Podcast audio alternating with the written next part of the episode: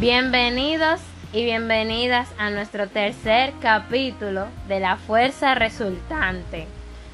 El día de hoy estaremos haciendo un conversatorio acerca de este tema, su manifestación y estaremos dando algunos ejemplos acerca del tema. La fuerza resultante es la sumatoria de todas las fuerzas que actúan sobre un mismo cuerpo. Cuando un cuerpo u objeto está sometido a la acción de varias fuerzas, de forma simultánea se produce un efecto. Las fuerzas accionando se, pueden sustituir por una única fuerza que produzca el mismo efecto. Esta única fuerza es la fuerza resultante, también conocida como fuerza neta y se representa con el símbolo FR.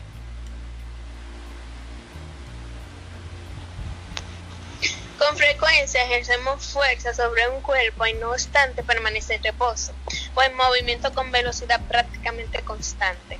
Cuando sufre la acción de dos o más fuerzas, sistema de fuerzas, sus efectos pueden ser sustituidos por la acción de una única fuerza denominada fuerza resultante. El proceso mediante el cual se calcula la fuerza resultante recibe el nombre de suma de fuerzas. El efecto que produce fuerza resultante va a depender de su tamaño, dirección y sentido. Las magnitudes físicas que posee dirección y sentido son magnitudes vectoriales. Siendo las fuerzas que actúan sobre un cuerpo magnitudes vectoriales, la fuerza resultante es una suma vectorial de todas las fuerzas y se puede representar gráficamente con una flecha que indica su dirección y sentido. Y la resultante de las fuerzas que actúan sobre un cuerpo es igual a cero. Entonces el cuerpo se encuentra en reposo o en movimiento rectilíneo uniforme. Si, si este aumenta o disminuye su velocidad, entonces se encuentra bajo la acción de una fuerza resultante. Cuando un cuerpo está apoyado sobre una superficie, ejerce una fuerza sobre ella, cuya dirección es perpendicular a la, a la de la superficie. De acuerdo a la tercera ley de Newton, la superficie debe ejercer sobre el cuerpo una fuerza de la misma magnitud y dirección, pero de sentido contrario.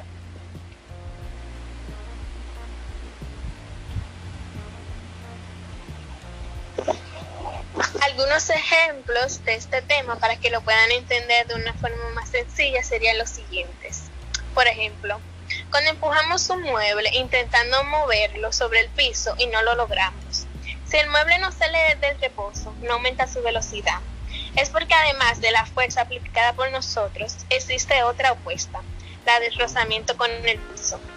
En estos casos decimos que las fuerzas están compensadas o equilibradas y la resultante de ellas o fuerza resultante es cero.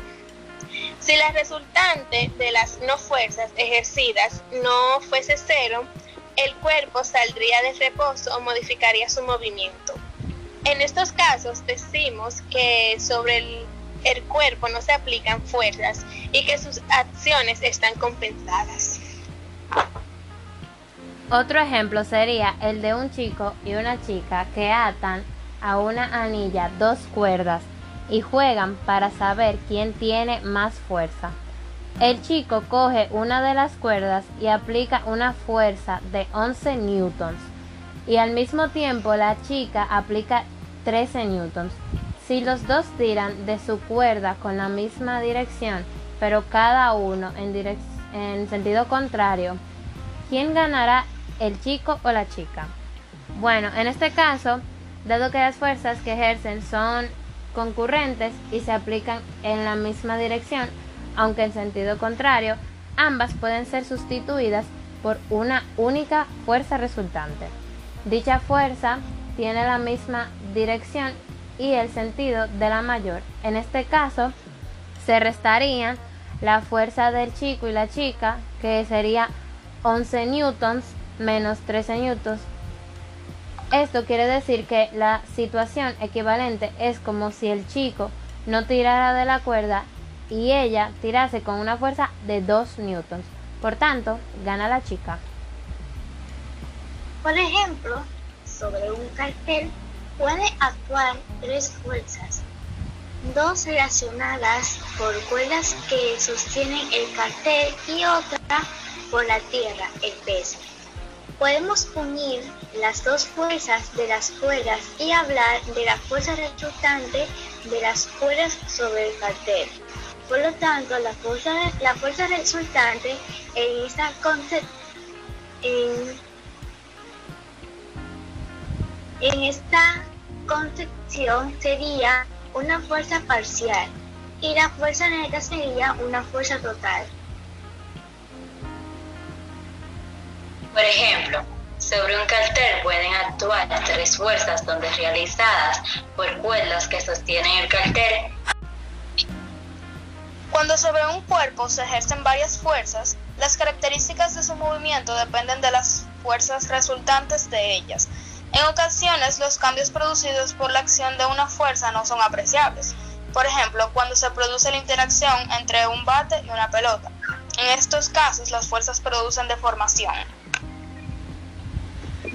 Esto ha sido todo por el capítulo 3 de nuestro podcast de la fuerza resultante. Muchas gracias por escucharnos. Nos vemos en el próximo capítulo.